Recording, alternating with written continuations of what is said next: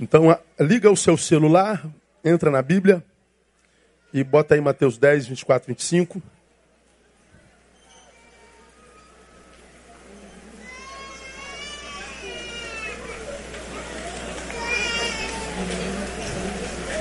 Ah, apareceu. Diz assim o texto, ó. Não é o discípulo mais do que o seu mestre, nem o servo mais do que o seu senhor. Basta ao discípulo ser como seu mestre e ao servo como seu senhor. Se chamaram Beuzebu ao dono da casa, quanto mais aos seus domésticos. Mas é, volta mais uma vez ao outro texto e a gente vai ficar nessas primeiras partes. Não é o discípulo mais do que o seu mestre, nem o servo mais do que o seu senhor. Basta ao discípulo ser como o seu mestre. Vamos juntos? Basta ao discípulo ser como o seu mestre. Vamos juntos? Basta ao discípulo ser como o seu mestre. Mais uma vez. Basta ao discípulo ser como o seu mestre. Então, esse é um texto que, que, que Jesus libera sobre os seus. E é, é, essa fala ela é interessante. O nome do nosso mestre qual é? Me lembrem aí. Como é o nome do nosso mestre? Jesus Cristo. Então, nós somos discípulos de Jesus Cristo. Jesus Cristo está dizendo: vocês, como discípulos, não são mais nem maiores do que eu nem devem sê-lo, nem devem buscar sê-lo. Basta a vocês, diria Jesus, que vocês fossem como eu. Não precisa trabalhar para ser mais ou maior do que eu. Basta que vocês se esforcem para serem como eu ou igual a mim. Mas raciocinem comigo. O nosso mestre, certa feita, estava num barco onde os discípulos estavam desesperados porque o mar e o vento estavam vencendo o navio. Jesus vai lá na proa do barco e diz: Vento cessa, mar aquieta-te. E o vento cessou. Você acha que você tem condições de dizer uma ventania hoje? Vento, cessa. Você acha que se você estiver num barco hoje, de férias, passeando naquele, naquele, naquele barco de Arraial do Cabo, e o marco, o, mar, o bar encapelar e estiver afundando o barco, você ir lá para a proa do barco e dizer assim, mar, aquieta-te. Tu acha que o mar vai te obedecer? O que, que você acha? Não dá, não é? Jesus fez isso. Você acha que a gente tem condição de dizer a um pecador paralítico ou a um paralítico pecador, levanta-te, anda, e depois dizer, perdoado te são os teus pecados? Você acha que a gente tem condição de dizer isso a um pecador? Perdoado te são os teus pecados? Acho que a gente não consegue. Você acha que você tem condição de andar sobre as águas, como Jesus andou?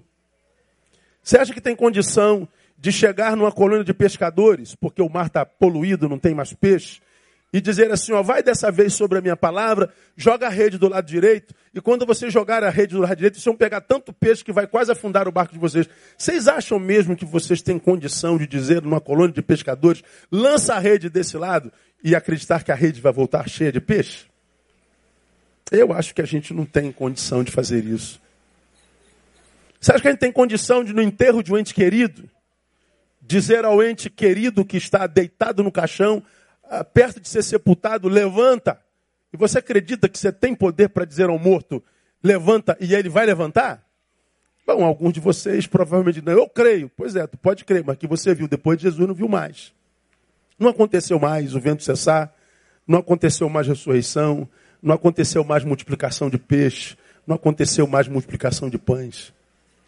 Ora, se Jesus diz que nós não precisamos ser maiores do que ele, mas ser igual a eles, e a gente não pode fazer nada disso do que Jesus fez, como é que a gente pode ser igual a Jesus?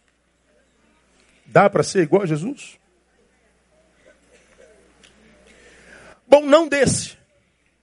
Porque esses atos que eu acabei de passar para vocês são atos da deidade de Jesus. São produções do Jesus Deus. Bom, se eu não posso ser igual ao Jesus Deus, ou seja, se eu não posso produzir a semelhança da deidade de Jesus, O que, que você acha que Jesus espera de mim, de vocês como discípulos? Que nós sejamos igual a Ele na sua humanidade. Uma vez que da sua deidade a gente não chega nem perto. Servimos a um Jesus que foi, à luz da palavra, totalmente Deus, totalmente homem. E ele sabe que eu e você não temos a menor condição de chegarmos próximos da produção da sua deidade. Então, quando ele diz, vocês precisam ser igual a mim, na vida de vocês, do que, que vocês acham que Jesus está falando? Ele está falando que nós devemos parecer com ele na sua humanidade. Parecer com ele na sua humanidade, principalmente com relação ao sentimento que a gente oferece à vida na vida. Pregamos sobre isso no domingo passado. Com que espírito a gente está atravessando a jornada que na qual ele nos colocou? Com que espírito a gente caminha no caminho? Qual o espírito que rege a nossa vida? Bom, nós sabemos a de Jesus. Começa em Deus, João 3,16, recita comigo. Porque Deus amou o mundo de tal maneira que deu seu Filho unigênito para que todo aquele que nele crê não pereça, mas tenha a vida eterna. O texto diz que Deus amou o mundo e mandou Jesus. Marcos 6,34 diz que Jesus no mundo amou e compadeceu-se dele. Deus ama o mundo e manda Jesus, e Jesus no mundo se compadece desse mundo para o qual ele foi enviado.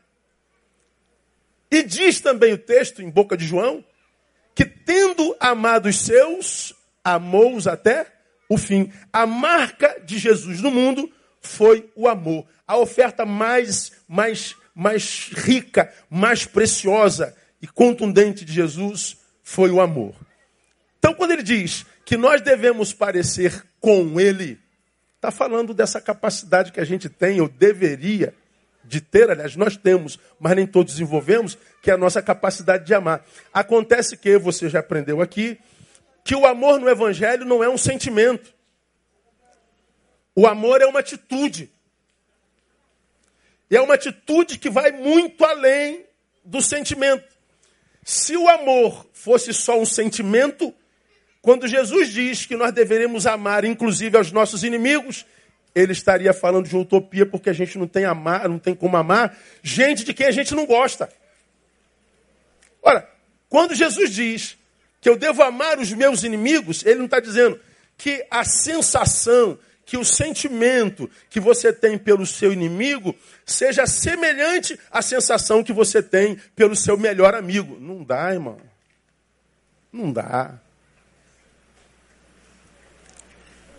Eu não tenho como sentir por alguém que não precisa nem ser inimigo, só alguém que eu não conheço. Eu não tenho como sentir por ele a mesma coisa que eu sinto por alguém que está comigo desde pequeno, por alguém que foi criado comigo. Não dá. O que eu sinto por Denilson, Isaías, sei lá, gente que está comigo aqui há vinte e tantos anos, não é a mesma coisa que eu sinto por gente que eu conheci hoje de manhã. O respeito é o mesmo, mas o sentimento é outro. Mas isso não impede de eu amá-los igualzinho. Ou seja, tratá-los com a mesma atitude que eu trato o, o, que eu conheço há 20 e o que eu conheço agora. Dar ao estranho o mesmo que eu dou ao amigo. Dar ao inimigo ao mesmo que eu dou ao amigo. Ou seja, é atitude. Ora, a maior blasfêmia que se pode praticar contra o amor é reduzi-lo a um sentimento, é reduzi-lo a uma sensação apenas. É dizer, eu te amo porque sente alguma coisa, mas sendo que essa sensação não se transforma em vida praticada, em atitude. Eu te amo, mas esse amor não se materializa, não se mensura em lugar nenhum. Ele não se vê, ele não se toca, ele não se fotografa. Ele é só uma sensação, ele é abstrato, ele é fumaça. Isso é uma é um, é um reducionismo do amor que para mim se traduz numa abominação àquele que diz é o próprio amor. Então, o amor no Evangelho é, é, é uma atitude, são, são, são coisas praticadas, é, é, é modus vivendi. Bom, quando Jesus diz que nós devemos parecer com Ele, Ele fala dessa nossa capacidade de amar, que precisa ser desenvolvida e deve, precisa se transformar em vida praticada. Se nós tivéssemos tempo, nós iríamos mostrar esse amor em Jesus em algumas vertentes da sua história. Primeiro, quando ele se mantém fiel ao seu propósito de vida. Ele vem para espiar o nosso pecado, ele vem por amor. Ele foi conduzido ao deserto, você conhece a história. No deserto ele é tentado, o diabo tenta demovê-lo do seu propósito de vida. De todas as formas, Jesus se mantém fiel, mesmo diante das tentações mais comuns: notoriedade e popularidade, necessidade de pão, portanto, fome, poderes e posses. As mesmas tentações que o diabo usou no deserto são as mesmas que ele usa hoje. E essas necessidades de suprimento físico, popularidade e poder são as mesmas tentações que têm tirado gente do seu propósito de vida. Jesus é tentado com as mesmas tentações que nos são tentação hoje, mas Jesus está dizendo: Satanás, deixa de bobagem. Tudo que você me oferece já é meu, só que depois da cruz. O que o diabo queria é tirar Jesus da cruz, tirar Jesus do seu propósito de vida. Jesus, por amor ao Pai, a nós e a si mesmo, ele abre mão do pão, ele abre mão da popularidade, ele abre mão do poder. E ele diz: O meu lugar é na cruz. E na cruz ele estabelece a nossa redenção. Há muita gente que está longe do propósito de vida, não é porque o diabo é poderoso demais, não é porque as tentações são grandes demais, não é porque a injustiça é grande demais, não é que sobre poder no inimigo, é que falta amor próprio por nós mesmos. Só quem se ama pouco abre mão do propósito de Deus para a sua própria vida. Vai escrever a própria história paralela à história e o propósito de Deus para nós. Isso é falta de amor próprio. Quando Jesus diz, vocês precisam ser igual a mim, não abram mão da razão da sua vida por nada. Você, não sei se sabe, você veio ao mundo para produzir glória ao nome de Jesus. Amém, amado? Diga para quem está do seu lado, você nasceu para ser glória para o nome de Jesus. E eu não sei se a sua vida produz glória ao nome de Jesus hoje. Ah, fugiu do propósito do mestre. Jesus mostrou o seu amor no exercício do perdão. Dava para a gente desenvolver isso também hoje, mas não dá. Eu quero ficar no terceiro tópico. Eu acho que vai abençoar a família dos irmãos de hoje. Jesus mostra amor no exercício do perdão. Ele está sendo trucidado, ele está sendo machucado, ele está sendo ferido, ele está sendo traído, ele está carregando o pecado do universo no corpo. E aí, na cruz, tomado por dores, ele diz: Pai, perdoa-lhes. Eles não sabem o que fazem. Será que não sabiam mesmo? Eu não sei, não é? Jesus diz que não.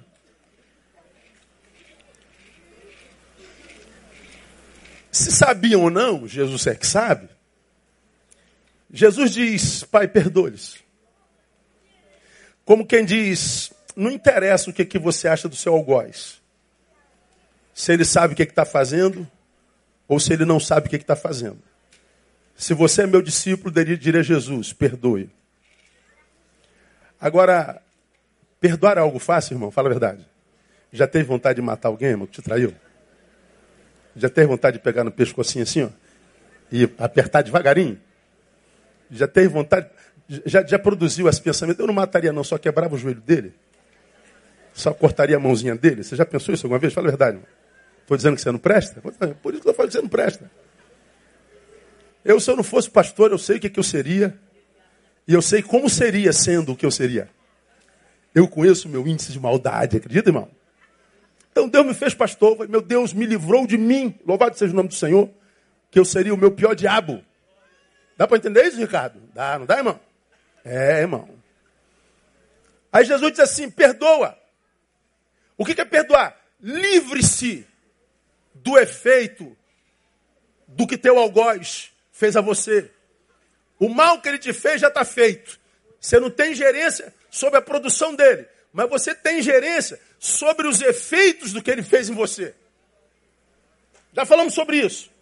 Quando alguém te faz mal e você retribui o mal com um mal semelhante, você está dizendo, meu algoz, você conseguiu um feito sobrenatural. Qual? Me transformou em você.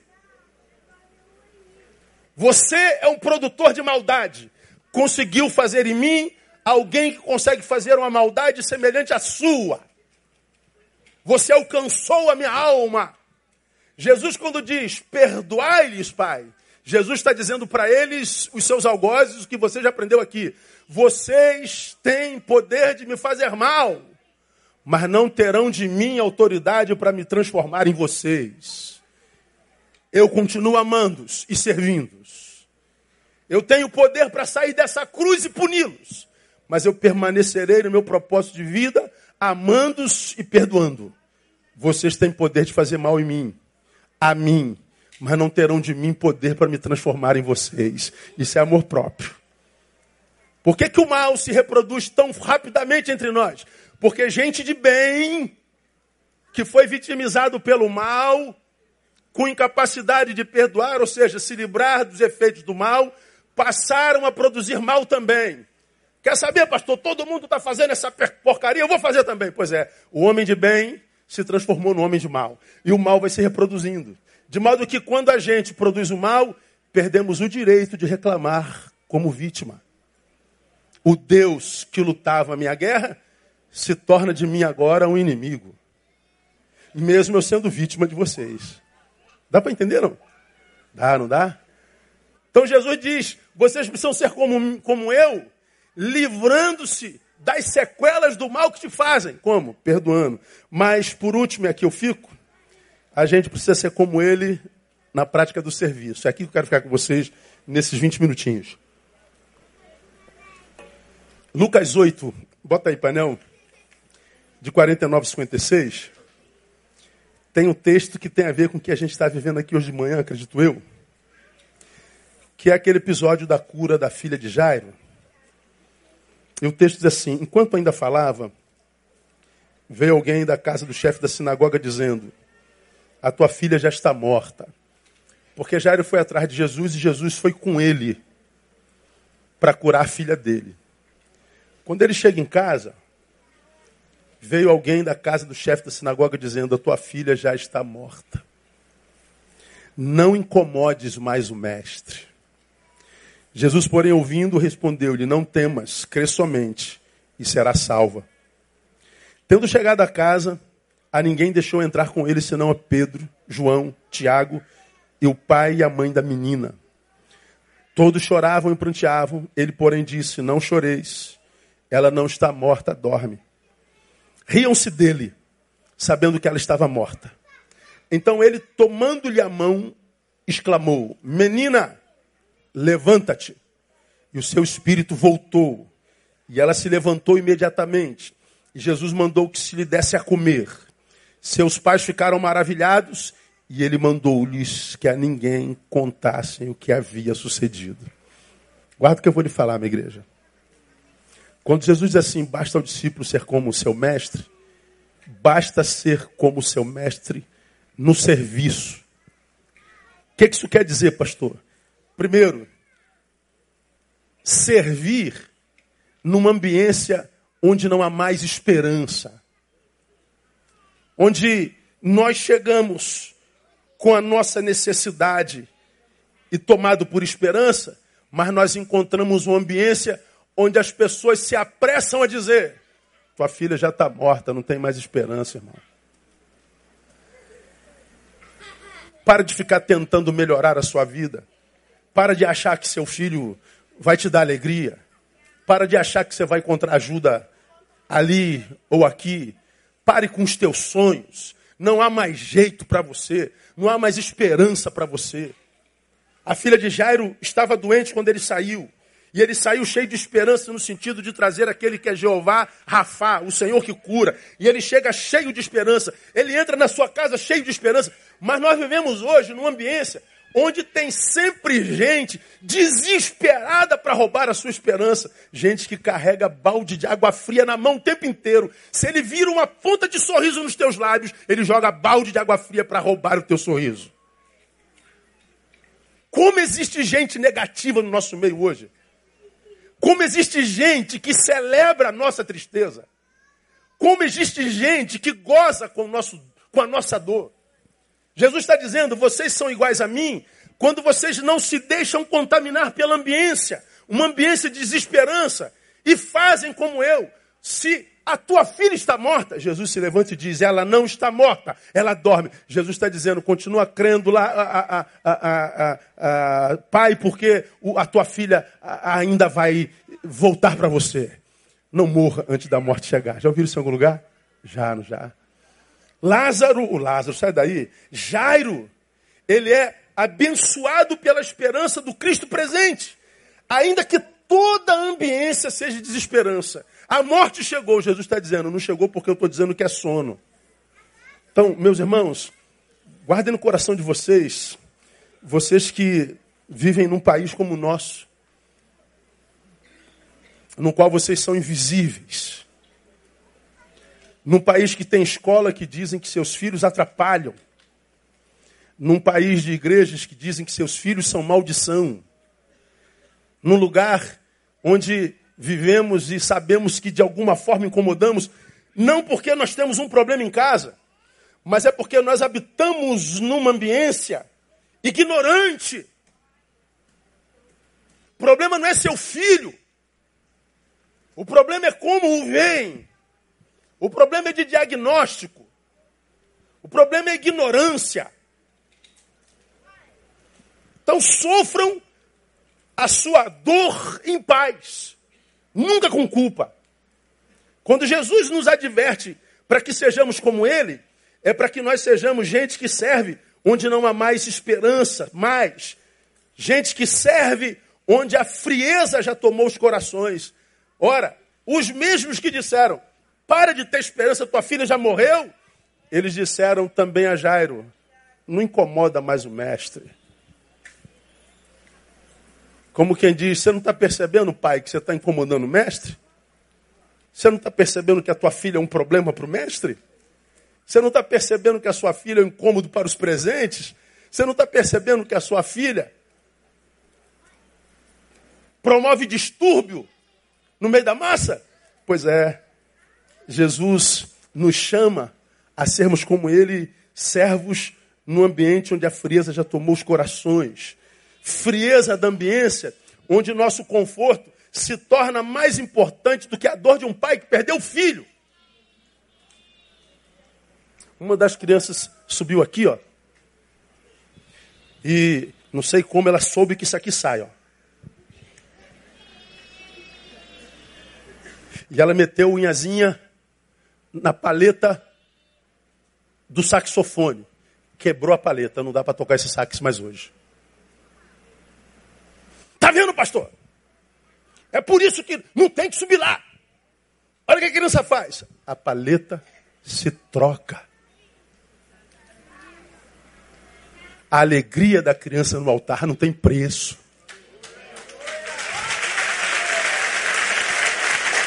O instrumento se conserta. O conforto do saxofonista é prejudicado no finalzinho de culto. Mas logo mais à noite está pronto para tocar. Ora, quando Jesus diz que nós devemos ser como Ele, é desenvolvermos essa capacidade de servir, onde a frieza já tomou os corações, ou seja, onde meu conforto é mais importante que a sua necessidade. Frieza da ambiência, onde a empatia virou só e tão somente uma memória. Ou seja, a empatia é algo que sentíamos outrora quando havia amor de Deus ainda no nosso coração. Parece que a empatia, ou seja, é, empatem, sentir dentro o que dentro sente nosso semelhante, é sentir a dor do outro. Parece que isso é só uma memória em nós. A gente não consegue mais sentir a dor do outro. O que a gente vê hoje é antipatia. O que a gente vê hoje é apatia, no máximo simpatia, que é sentimento sem produção. Ah, eu me simpatizo com ele. E daí? Essa simpatia não produz nada. O que a gente precisa sentir é empatia. E a gente divide cargas. A gente se torna remédio. A gente se torna resposta. A gente inclui. É para essa ambiência que Jesus nos convida a parecermos com Ele. Numa ambiência onde a frieza tomou os corações mais. Uma ambiência onde servir é servir para promover restauração, para promover inclusão. Diz que Jesus põe para fora os que não creem, Jesus ignora os frios, põe para dentro só quem ele sabe, confia. E ele então promove a restauração da menina. E o texto diz lá no versículo 55: E o seu espírito voltou. Jesus está dizendo: Viram? Ela estava dormindo. Então, pais, acreditem. Ah, é possível que quando vocês olham para o filho de vocês hoje, vocês pensem lá na frente, meu Deus, o que será do meu filho? Bom, a gente não sabe o que vai ser do nosso filho, nem que nosso filho seja gênio, seja Einstein. Porque no mundo como hoje, não tem como ser pai e mãe sem medo. Ah, mas um filho normal, pastor, tem mais possibilidades? Tem. Mas sendo pai ou mãe de filho normal, ou se você quiser chamar de anormal, porque não é, é quase a mesma coisa. Se é saber e dominar futuro, a gente não sabe. Agora, uma coisa todos nós temos em comum. O que, que é? Servimos a um Deus que é Deus do ontem, do hoje e do amanhã também. Seu filho está em boas mãos. E nós precisamos acreditar nisso. Permitiu que o filho viesse como veio? Permitiu. Então ele tem projeto para esse filho. Não há quem, sendo criatura de Deus, por esse Deus sendo criado, que seja jogado ao léu, como se ele não tivesse lugar no mundo. Há lugar para o seu filho no projeto de Deus. Seu filho tem uma missão nesse planeta. E o seu papel é capacitar seu filho para essa missão, sobretudo amando e crendo nele. No nome de Jesus. Guarda isso no seu coração. O exemplo disso, irmão, vem de 2 Samuel, capítulo 9. Aqui eu termino minha palavra 10 minutos. 2 Samuel, capítulo 9, fala de um jovem chamado Mefibosete. Já preguei sobre ele aqui no dia da inclusão, lá atrás. Mefibosete é uma boa sugestão para quem está grávida e vai ter um menino. Não é? Mefibosete era filho de Jonatas, neto de Saul. Jonatas era super amigo de Davi. Tão amigo que o pessoal ah, da militância gay queria dizer que eles eram amantes. De tão amigos que eram. Saul perseguiu Davi por inveja, mas Saul morre, Davi é feito rei, e os anos passam, e o reino de Saul, que acabou em declínio, em Davi foi restaurado. Davi, depois que restaura o reino, chama um servo dele chamado Ziba e pergunta: Ziba, existe ainda algum descendente de Saul que eu possa honrar em nome da memória da amizade que eu tive com seu filho Jonatas? Ziba diz assim: Tem, meu senhor, meu senhor. Tem um servo chamado Mefibosete, filho de Jonatas, teu amigo, que serve como empregado na casa de um fazendeiro chamado Maquir. Ele está lá no cantinho, vivendo de favores. Davi manda chamar Mefibosete. Mefibosete, o rei Davi quer falar contigo. Mefibosete vai. E olha que coisa interessante, irmão. Bota o capítulo 9, versículo 8. Então Mefibosete lhe fez reverência e disse: Que é teu servo para teres olhado para um cão morto, tal como eu? Como é que Mefibosete se enxergava, irmão? Como um cão morto. Era a forma como Mefibosete se enxergava. Agora, por que que Mefibosete se enxergava como um cão morto? Porque era como a sociedade o enxergava. E por que, que ele era enxergado como um cão morto? Porque ele era aleijado das duas pernas, diz a palavra. Ele era um deficiente. E naquela sociedade, a visão era semelhante à dessa pastora, que disse que o autista é amaldiçoado. Mefibosete, neto de rei, porque tinha uma deficiência física, foi jogado no porão de um quartinho para morar de favor. E ele acredita, porque a sociedade o via como um cão morto, que um cão morto ele era. Ou seja, o olhar da sociedade pode mudar o olhar que a pessoa tem de si mesma. A forma como nos enxergam podem mudar a forma como nós nos enxergamos. Só que Davi, meu irmão, olha para Mefibosete com os olhos de Deus. Davi olha para Mefibosete com os olhos de misericórdia e diz a ele: Você se vê como um cão morto, Mefibosete, porque você está se enxergando com os olhos alheios. Você não é um cão morto. Aí Davi diz no versículo 7, olha lá. Então lhe disse Davi: Não temas porque de certo usarei contigo de benevolência, por amor de Jonas, teu pai, e te restituirei todas as terras de Saul, teu pai, e tu sempre comerás a minha mesa. Veja o versículo 10. Cultivar-lhe-ás, pois, a terra, tu e teus filhos. Agora é a ordem que ele deu para Ziba a respeito de, de, de, de Mefibosete. É, Ziba, cultivar-lhe-ás, pois, a terra, tu e teus filhos e teus servos, e recolherás os frutos para que o teu para que o filho de teu senhor tenha pão para comer, mas Mefibosete, filho do teu senhor, comerá sempre à minha mesa. Ora, tia Ziba, quinze filhos e vinte servos. O versículo 13. Morava, pois, Mefibosete em Jerusalém, porquanto sempre comia à mesa do rei e era coxo de ambos os pés. Deixa eu dizer uma coisa para você, família. É possível que a sociedade te faça crer que a tua família é amaldiçoada. É possível que a sociedade te convença de que seu filho é um problema. É possível que a sociedade, a igreja, o vizinho, a escola, te convença de que a tua família não é abençoada.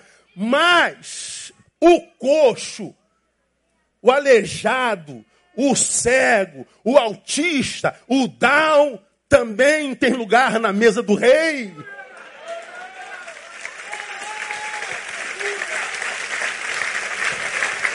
Mefibosete é visto como um cão morto, se enxerga como um cão morto. Davi, que enxerga como Deus, diz: o cão morto tem lugar na mesa do rei também. Parecer com Jesus é servir com um serviço que inclui, que restaura possibilidades. Porque se não for isso, irmão, é um evangelho blá, blá, blá. É um evangelhozinho gospel da musiquinha que arrepia, que produz catarse, mas que não passa de uma balada gospel dominical, onde todos se arrepiam, gritam, chamam de espiritualidade, mas dali não saem melhores seres humanos. Continuam atiradores de pedra, continuam apontadores de dedo, continua especialista em defeitos alheios, continua um idiota.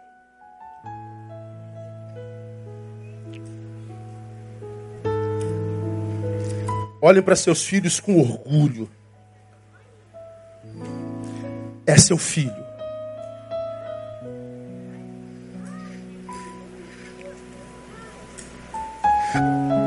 Há um lugar para eles na mesa do rei. Há um propósito para a vida deles no caminho. Pastor, ainda não faço a menor ideia. Acredita no Deus que te formou. Ele sabe. E você pode ter certeza que esse filho vai te surpreender. Já mostramos tantos casos aqui, né? Benhur está aí hoje não? Está aí não? O Benhur, ele defendeu a tese dele ano passado.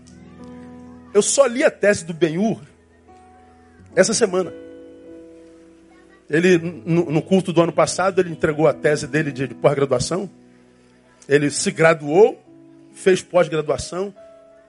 E me deu aqui, pastor, minha, minha tese. Ô, oh, cara, obrigado. Essa semana que eu vim ler a tese dele. Aí, na tese dele está dedicatória ao meu querido pastor Neil, homem muito além do seu tempo. Falei, olha a visão do moleque sobre mim. Ele fez uma dedicatória impressionante. Um autista que conseguiu se graduar, que conseguiu pós-graduação. Temos autistas que são melhores jogadores do mundo.